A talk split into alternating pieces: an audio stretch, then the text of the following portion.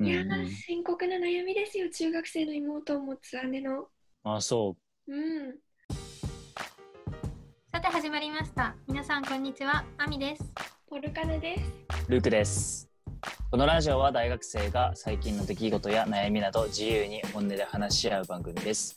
この番組は月に1、2回配信しています。リスナーさんからのお便りも受け付けていますので、どしどしご応募ください。応募は概要欄までお待ちしております。先週、はい。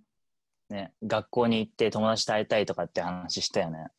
で、実際、あれ対面授業とか今始まってたりしてるの？えっ、と、ちょうどこの前の土曜日に初めて対面の授業に行ったんですけど、もう、あの、人が結構少なくって、寂しい感じでした。何？人が少ないって、授業を受けてる人の中でも、来る人来ない人をがいて、自分でそれを選択できるんですけど、多分来てない人も結構いたみたいで、クラスの人数的20人いないくらいで、席の間隔を空けて座ったんですけど、え、でも会えたんだよね、友達には。そうですね、友達に会えて、まあ、久しぶりってなって嬉しかったんですけど、なんかあんま喋っちゃいけない雰囲気もあって、離れててあんまり喋れないし、みんなちゃんと間隔空けて座ってて、すごい静かだったので、やっぱ去年とは全然雰囲気が違いました。ああ、そ私は対面授業を選ばなかった人間なので、どんな風に対面授業を行われているのかすごく気になりました。なんか私は、あの、レポート4枚書くか、対面授業5回行くか、選べたんですよ。で、まあ友達にも会いたいってなったし、レポート4枚も書きたくないって思って、5回の授業行くことにしました。そうだったんだね。うんなるほど。え先生とか話すときってさ、フェイスシールドみたいなのつけて話すの？あ、でも、つけてなかったですね。マスクはしてたんですけど、特にそういうのはなくて、ただ大学に入るときに、まず QR コードをスマホで読み取って、うん何時に入館したかを記録して、まあ、あとはもちろん検温とか消毒もやるんですけど、で、今度教室に行って席に着いたら、席うん。自分の席、まあ、選べるんですけど、席にある QR コードをまた読み取って、ねどの教室のどの席に何時頃座ってたかっていうのを記録して、で、また帰るときに QR コードを読み取って、何時に体感したかっていうのをちゃんと記録するっていう、なんかすごい徹底してました。すごい徹すごいそれはびっくり。すすごいびっくり。入るだけじゃなくて、どこの席に座ったかもチェックされるんだね。そうです。はそれは想像してなかった。あ。ちょっとめんどくさいね。そうですね。一日 QR コード読み取らないといけないんですけど、でも読み取るだけなので、まあ、そんな手間ではなかったです。えその QR コードは何？大学側が指定してるアプリとか使ってるってこと？そうですね。あ、QR コード読み取ると、Google ホームに行って、なんか名前と学籍番号だけ入力するって感じでした。なるほどね。なるほど。でもあれだよね。レポート4枚とは比べ物にならないね。やっぱりり友達と会って大学でね、勉強した方がね、いいですね。いいよね。確かに確かに。あでもなんかそうやっていっぱいやってるっていうかそういう対策が取られてるっていうのを聞くと、なんか自分も行っても大丈夫かなとかそういう気持ちになってくるかも。そうですね。結構対策がしっかりしてるから安心してました。安心してできるもんね。なんか、あの、空きコマで過ごす教室とか、うんうん。パソコンが使える教室みたいなのが、うんまたそれも一覧になってて、うんうんなんか QR コードが書いてありました。へうん、いや多分その一日中学校にいて空きコマが出ちゃう子は空きコマ教室に行くんだと思います。そっかそっか。オンラインでズームになってこう空き時間ができるときはみんなはどうやって過ごしてるのかなって思ったんだけどどうやって過ごしてる？ーもう、僕、後ろがさ、すぐベッドだからさ、うん。バタンキューしちゃう。昼寝、すぐ昼寝する。今するように備えて。あともしくは、あれ、隣にすギター置いてあるから、それ弾いて、ちょっとリラックスしうんしたりして、あと練習とかしたり。だね。あんまもう携帯は見ないかもしんない。その、もう、画面をさ、授業でもう見るじゃんうん疲れちゃって、そうだね。なるほどなるほど。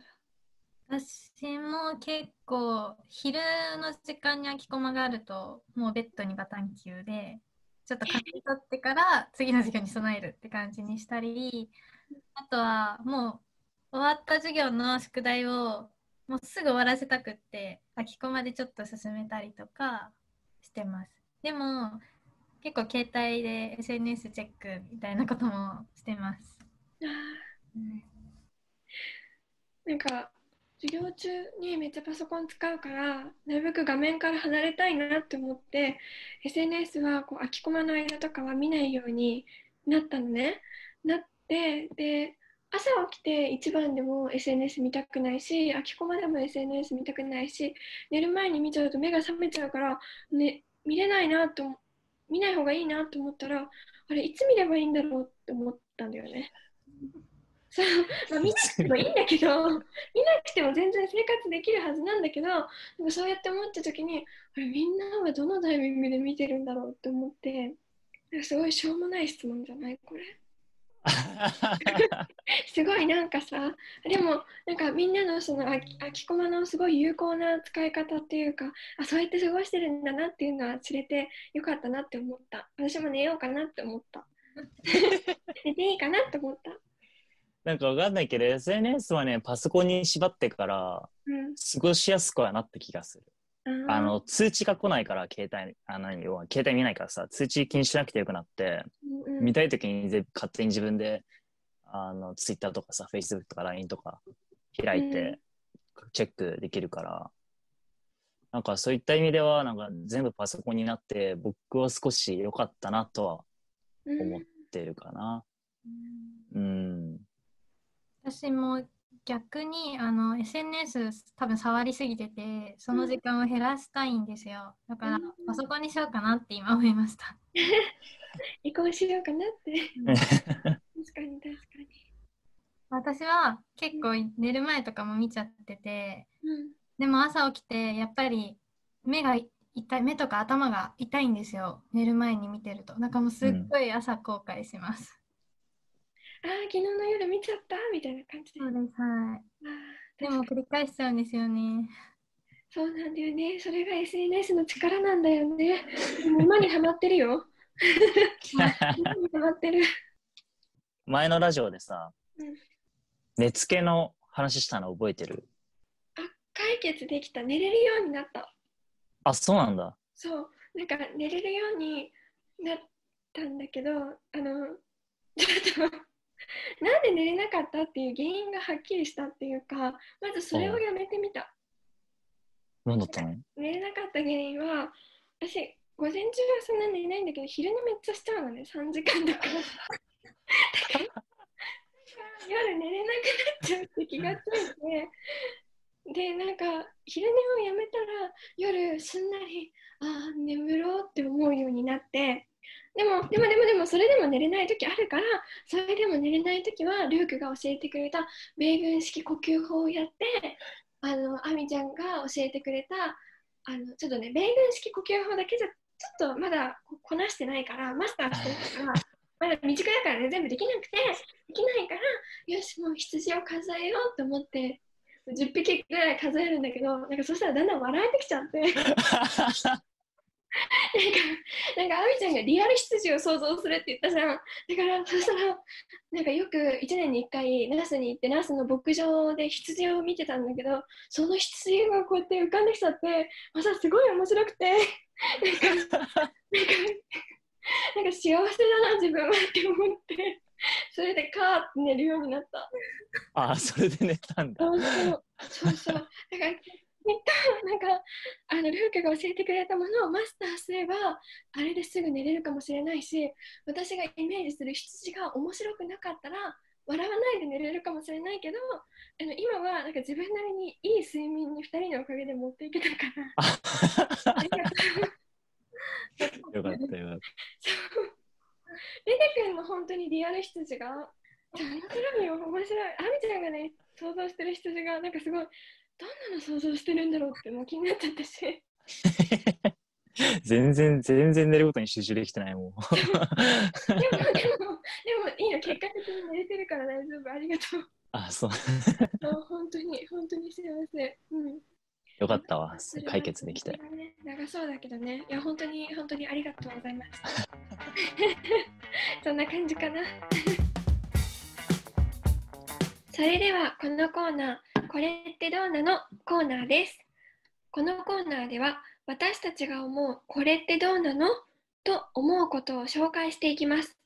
私のこれ、学校のこれ、将来のこれ、少し疑問に思うけど、すぐに忘れてしまうようなこれについて話していきたいと思います。はい、えっ、と私は最近 YouTube とかでメイク動画見たりとかするのがすごい好きであと TikTok でうーんと芸能人とかがやってる動画を見たりするんですけど見始めると本当に止まんなくなって時間を忘れて見続けちゃうんですけどこれって私だけですか？本当あの TikTok もうんおすすめ一覧がばー一覧というかもうおすすめが出てきてうん、スワイプするだけでもいろんなの見れるんですよ。そうだね。ずっとスワイプしてます。本当に止まんないよね、あれ一回サーブしちゃうとね。ねあの YouTube もなんかできたじゃん、ストーリーみたいなの。ありますね。うんそう、だから僕は TikTok やってないから、しあの、今はね、今やってないからだけど、そう YouTube とか、あと Instagram のリール？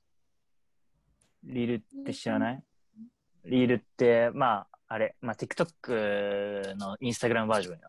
新しくできたんだけど、そうそうそう。リールっていうのが。ね、僕はそれをずっと見ちゃってんね。いやー、どうなんだろう。なんか、僕個人的にはあんまり対対処してないっていうか対策してないけど、よく聞くのは、スクリーンタイマーみたいなのをつけて、うんうん一定時間た、例えば1時間とか経ったら、まあ、あなた1時間見てますよみたいな通知が来るように設定してるとかっていうのは聞いたことあるね。でも実際どうなんだろうね。僕それやっても、あれ、何？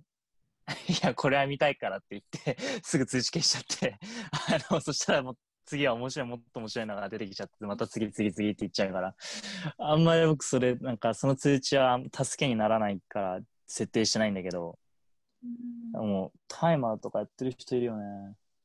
その設定ってうん iPhone に入ってますか、設定今見つけ、見たらね、あの、うん。スクリーンタイムってあって、うんで、スクリーンタイムって押すと、一番上にダウンタイムっていうのがあるのね。あありますね、ダウンタイム。そう。で、このダウンタイムっていうのを押してオンにすると、何時から何時までっていう時に、あの、通知とか、うんあと、自分が設定したアプリだけが使える、もしくは使えないっていうふうに設定ができるのね。え、めっちゃいいじゃん。あ、これ知らなかった。僕も知らなかった。今、ちょっとダウンタイムって見たら、調べたらあったから。え、いいね。うん。あと、アプリも自分で、その、制限できるから、だから Facebook とか、インスタとか、TikTok とかって設定すると、自分が設定した時間以降は見れなくなる。なるほどね。きついけど、やってみます。ちょっとうん10月の目標に付け加えるね。スクリーンタイムで携帯電話の SNS から離れる時間を減らす。えでもあれ YouTube とか TikTok ってさすっげえためになってるって俺も正直思っちゃってんだけど。まあ確かにねその時間ごっそり取られたりとかあるけど実際ねあれ TikTok とかで僕はあのアボカドの切り方習ったし。アボカド？あその Twitter をあ Twitter じゃない。TikTok をその、持ってた時にスクロールしてったらそのアボカド切ってる動画があってなんかのど料理の動画でーでそれを見て、あ、アボカドってこういう風に切るんだと思って家でやったら普通に一発でできて。そう。だからなんかそういった意味では結構ありがたい。ためになるのも出てきますよね。うんうんうん。そうそうそ私、フィンランド語を勉強してるんだけど、フィンランドの、フィンランド語の教材って日本で手に入るのがすごい少ないから、どうしようかなって思った時に、フィンランド語で季節の歌ってやるとそのフィンランド人のちっちゃい子たちが季節の単語を覚えるために歌う歌がいっぱい出てきてへそうそれを聞いてる。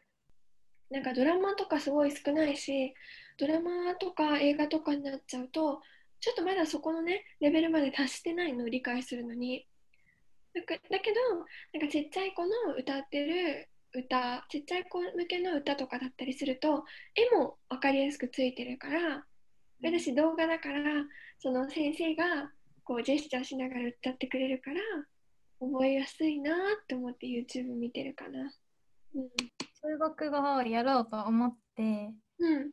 そしたら中国語を習ってる友達に、うん。おすすめの歌があるから YouTube で見てって言われて、その動画を見たら、すごい分かりやすくて、本当に基本の単語、12345なんていうかとか、うん。あのありがとうとか、まあ、ありがとうは簡単だけど、ごめんねとか、そういう基本的な挨拶の言葉とかを曲にしてる動画があって、うん。だから本当あの中国語を学ぶ初心者に対してはいい動画だなって思いましうん。確かに、た。あと確かに。覚えますね、結構。口ずさんで。下手だからね、お風呂で口ずさんじゃったりしちゃうよね。しちゃう、しちゃうよね。だけど。しますしますお母さんに何語言ってんのって言われますもん。英語の次は何語ですかって。そうか、歌にして覚えるのか。うん。新しい言語。なるほどね。でもそれも YouTube が流行った、ごめん、YouTube が流行ったからのおかげで、多分 YouTube がこんなに流行ってなかったら、あんまり思いつかなかったかもしれない。うんうん。わざわざ TSUTAYA とかに行って、フィンランド語歌謡曲みたいなのとかは借りなかったと思うから、うん。本当に YouTube のおかげって感じかな。うん、確かに。もう YouTube でなんか知らない世界すごい見てるもん。なんか。うん。まあ、YouTuber って言われる人たちがさ、たくさん動画出してるけど、それ以外にも、ジャーナリストとかも普通に動画出してるから、うん。前衝撃受けたのが、あの、中国の武漢うん。のドキュメンタリー動画、1時間ちょっとの動画なんだけど、日本人のディレクターが、その武漢に住んでる人たちの生活、10人を取材したそのドキュメンタリー動画があったんだけど、うん。やっぱ新聞で読む文字とさ、実情を見る動画だと全然印象は違くて。うん。あでも武漢ドキュメンタリーって YouTube で打てば出てくる。うん、出てきた。武漢スペースドキュメンタリーで竹内涼さんっていう人がやってる動画なんだけど、武漢を守ろうですか？違います。うん、1時間1分の動画。あこの読めないやつですね。ちょっと読めない。そう、全部中国語なんだよね。タイトル中国語で、えーその次英語で、で、その次最後が日本語っていう。でも音声は全部基本日本語。うんあ、でも字幕自分で設定できるよね、日本語に。あそうですね。この動画、衝撃的だったな。なんか知らない中国を見た感じがした。新聞記事とか何かの記事とかでそういうなんかそのジャーナリストたちのジャーナリストの人たちがこういろんな文章を書いててそれ読んでもこう目に来るものはたくさんあるけどやっぱりその人たちがどんな場所に行ってるかとかどんなものを目に見てるのかっていうのをそのね画面越しだけど見れるっていうのは割と大きな変化だよね。うん。うん、そうなんか私もたまにそういうことももちろんあると思うけど今心配なのは自分よりも若い子たち小学生、中学生高校生とかが YouTube でなんかアニメとかで実話をもとにしたそうこうストーリーとかが流れてるのを見て割と内容が過激だったりするんだけどそれストーリーだから面白くてのめり込んで見ちゃったり。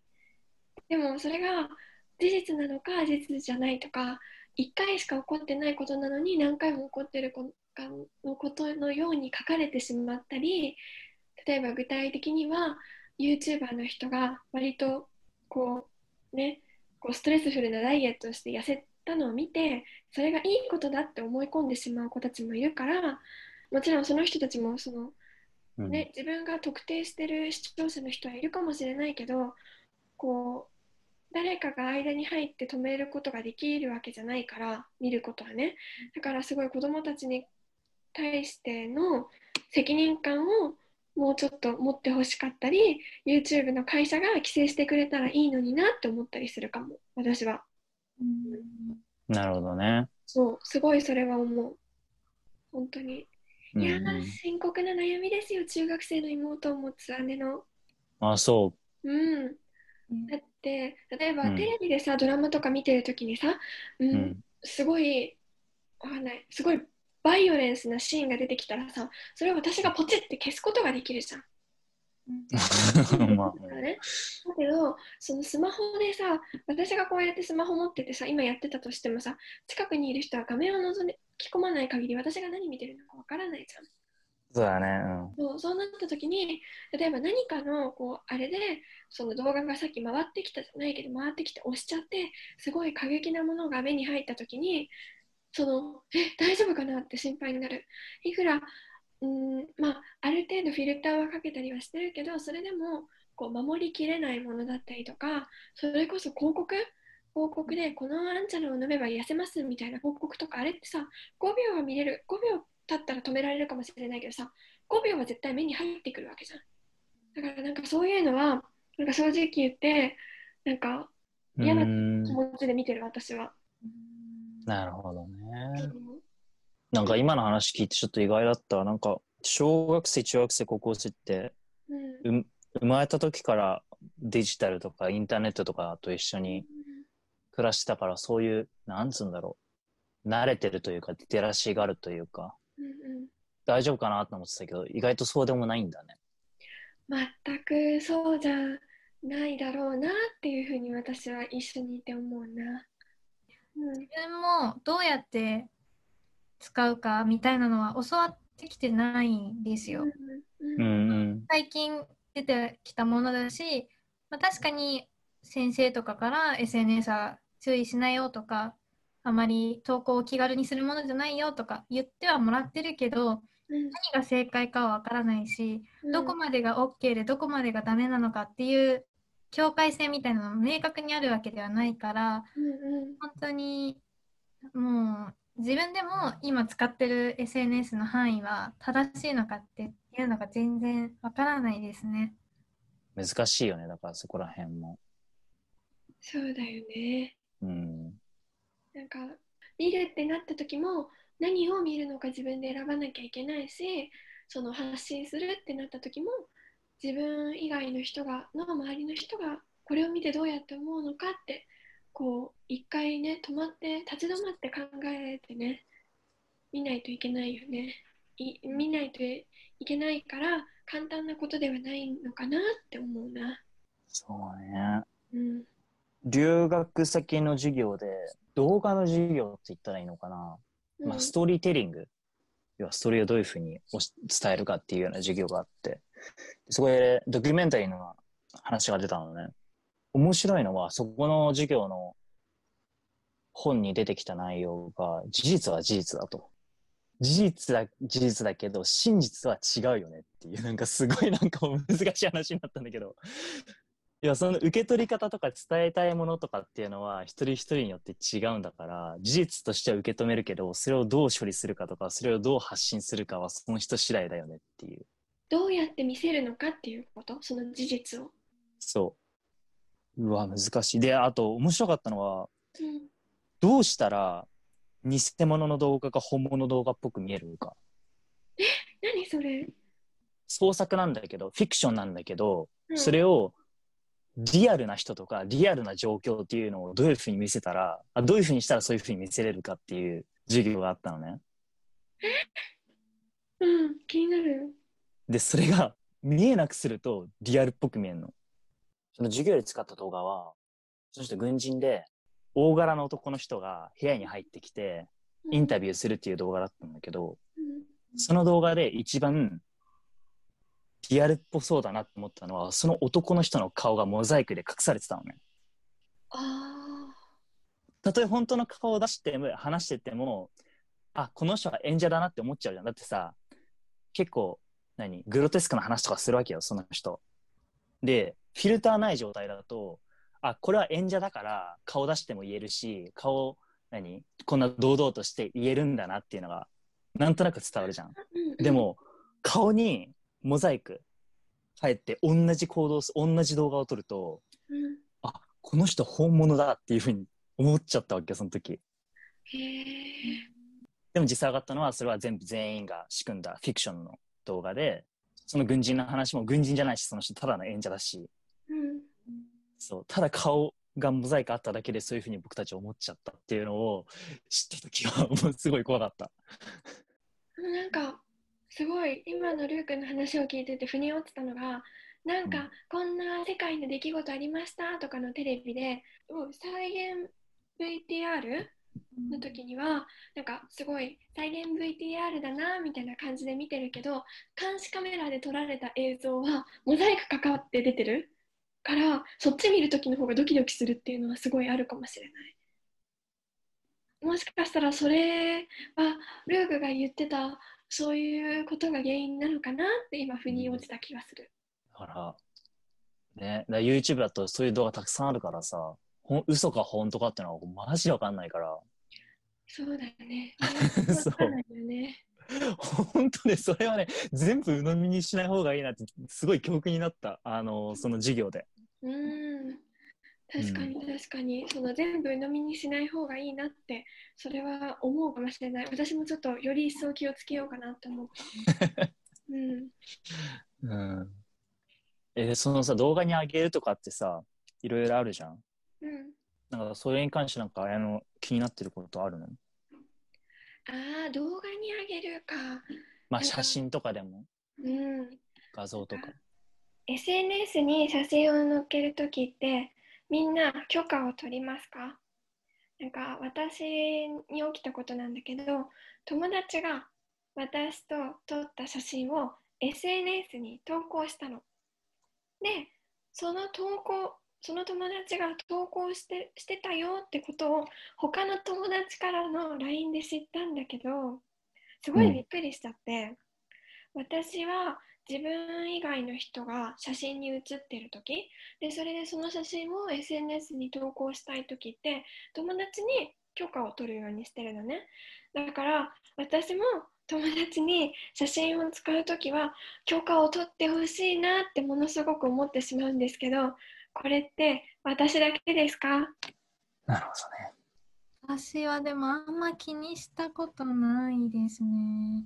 なんか多分そういう嫌な経験がないので、特には。なんか友達が勝手に載せてることもあるけど、別にそんなに変な写真じゃないからいいかなって思ってたり、その子の知らない人にまで顔をさらされるみたいな、そこまで深く考えたことがなくて、うんそうですね。だからあんまり嫌だなって思ったことがないから気にしたことなかったんですけど、でも逆に考えてみると、そう友達から許可を取られたことってあんまりなくて、写真載せていい？みたいに言われたのは少ない気がしますね。そうね。僕も、ここだけの話、僕はちょっとね、逆に SNS に誰か載せてくれて結構嬉しい人だから、寂し、寂しがり屋だから。そうですね。私もあんま嫌な気がしないですね。なるほどね。みんなそんなにじゃあ気にならないんだね。え、でもあれ、一回は聞くよ、やっぱり。うーん。その、一回聞いて、うん。大丈夫だったら僕はもう次は聞かなくなっちゃうかな。ああそのなるほどね。次回からはもう許可は1回目の時に取得済みだからってこと？っていうふうに勝手に僕は思っちゃってる。もしかしたらそれ悪いかもしれないけど、うん。あのなるほどなるほどでも、ポルカナのケースあれだもんね。タグ付けしてない時に映っちゃった場合だもんね。問題が僕そう、僕が聞いてる人は全員タグ付け前提で聞いてるから、うんうんこの人と行きましたっていうような、そのこの人っていうのを限定した上で、うんうんあの、載せていいって聞くから、その、変な話、画面の端っこに映ってるうんうん人とかにはもう聞いてないわ。あとなんかすごい大勢の集合写真みたいな場合は聞かないですね。そうだね。あれはちょっとね。確かに。うん。みんなあげてるからいいかな、自分もあげようみたいな、すごい軽い気持ちで載せちゃってます。わかる。なんかじゃあ具体的に話すとなんかじゃあシチュエーションにもよるってことだよねそうだね。なんか私の場合は私がメインだったっていうか 私メインかつ私インスタグラムのアカウント持ってないのね。だから相手もそのさっきルークが言ってたタグ付けしたら自分に絶対メンションが来るからさあーこの写真はえ例えばだよ。やばい。この写真は超イケメンすぎるからみんなに見せないでほしいと思ったらそれやめてって言えるじゃん。タグ付け来て気づくから。だけどでなんかでそれだし端っこに映っちゃったとかだったらまあきっと、まあきっと見なかったものにできたりするかもしれないじゃんだけどなんか私が起きた場合だと私はインスタグラムのアカウントを持ってないからその人はタグ付けして私にそのことを知らせることもできないしなんか私もろ映ってるしこれ私だよねっていうのがあってすごいなんかショックだったっていうかすごいあ自分がやってないから。だってさ、うん。ああいうのも友達がもしさ LINE でさえなんか誰々と遊びに行ったのインスタ載ってたよって言わなかったらえ載っけてたの知らなかったってことになるじゃん。だから友達に許可も取れなかったしって思うとなんかその時は写真が別にこうもろ顔面写ってたわけじゃなかったからいいけどまあ私中心だけどもろ顔面じゃなかったからよかったけどなんかねやっぱりすごい知らないところで自分が知らないところでなんか変な風になんか写真が投稿されてるっていうのはすごい妙な気持ちっていうかそういう気持ちになっちゃったんだよね、だからそう。でもシチュエーションにもよるんだろうねきっとね。一緒にすることはできないかもしんないけど、うん僕 TikTok 持ってないから、そううん。TikTok に乗らの乗られた場合は嫌かもしんない。うん載せられたか。載せられた場合は嫌かもしれない。うん自分のことが写ってる写真がどこでどんな風に作られるかっていうのがわからないのはすごく嫌だなって思ったっていう話かな。そうそう。私も、まあ、そんなに重い被害、マジで被害っていうほどでもないんですけど、最近インスタでアーカイブをする人が多くて、うん。その時に、まあ、結構複数人で遊びに行ってたので、タグ付けされなかったんですよ。うんアーカイブって何？アーカイブは、えっと、なんて言うんだろう。その人が投稿を公にするんじゃなくって、一回投稿したものをアーカイブっていうところでなんか寝かせて、で、数日後にまたそのアーカイブした画像をプロフィールの方に戻すっていうのがあって、誰にも投稿を気づかれずに、でも自分のプロフィールにはその投稿が載ってるみたいな。あ要はいいねあんまされたくないってことか。そうです、はい。投稿したのバレたくない場合とか、はあ。さないようにするとか多分そういう目的でみんな使ってると思うんですけどそれを友達がやっててだから私はその友達が自分が写ってる写真を投稿したっていうのを全然知らなくってうんでたまたまその子のプロフィールを開く時があって見たらあ自分の写真写ってたんだとか思ったことがあったんですよ。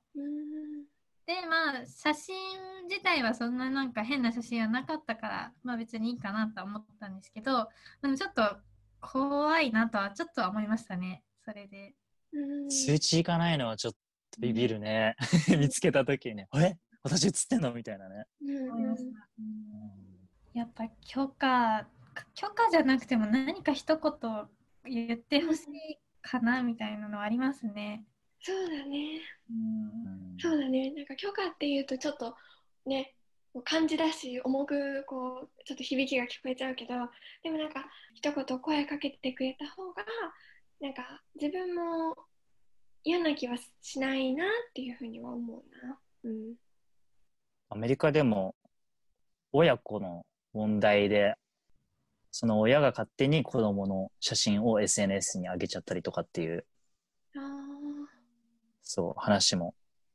前、授業でみんなと一緒にニューヨークタイムズの動画を見たんだけど、その、シェア、共有するっていう言葉と、うん parent うん。の言葉を2つつなげて、 sharent っていう、まあ、 sharenting っていうような言葉でその定義されてたんだけど勝手に親が子供の写真を SNS にアップさせたりとかっていううん。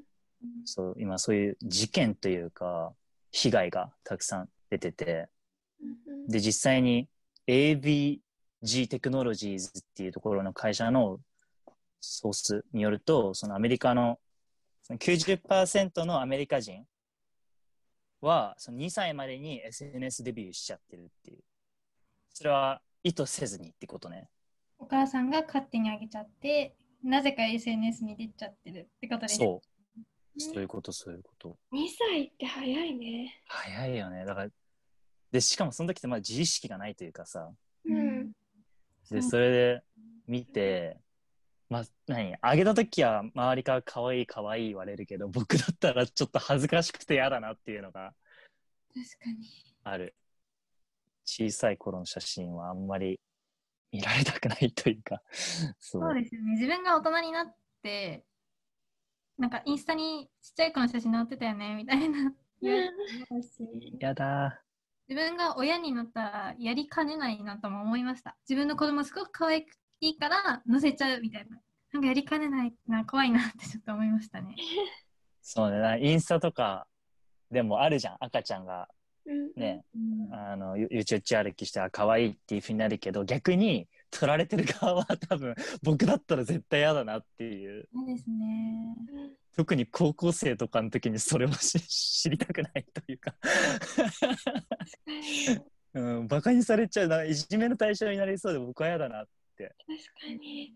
思う。しかもどこにどこまでね広まってるかわかんないからね。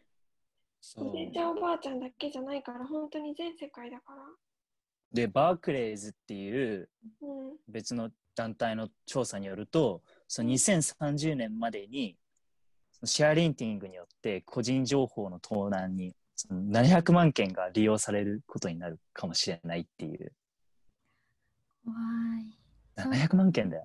詐欺とかするような人とかってそういうところから個人情報を取っていくんですよねきっと誰の携帯に保存されてるかもわからないですよねその動画とか画像としては保存されないけど今ってもうスクショとかも撮り放題じゃないですかそうだね。だからもしかしたらスクショ撮られてるってこともありますよね確かに。なんかなんかでもすごい今のニュース聞いてびっくりしたのが友達間であーやっぱりこう他人と意思疎通するのは難しいのかなって思ったけど親と子供でもそういうのがあるっていうのを聞くと SNS 本当に使い方慎重にならないとなって思うかもしれない。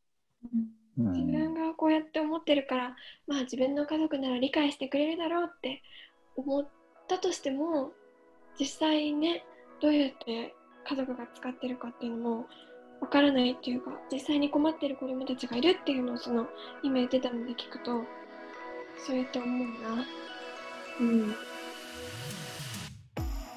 さてお時間になってしまいました。リスナーの皆さんお付き合いいただきありがとうございました。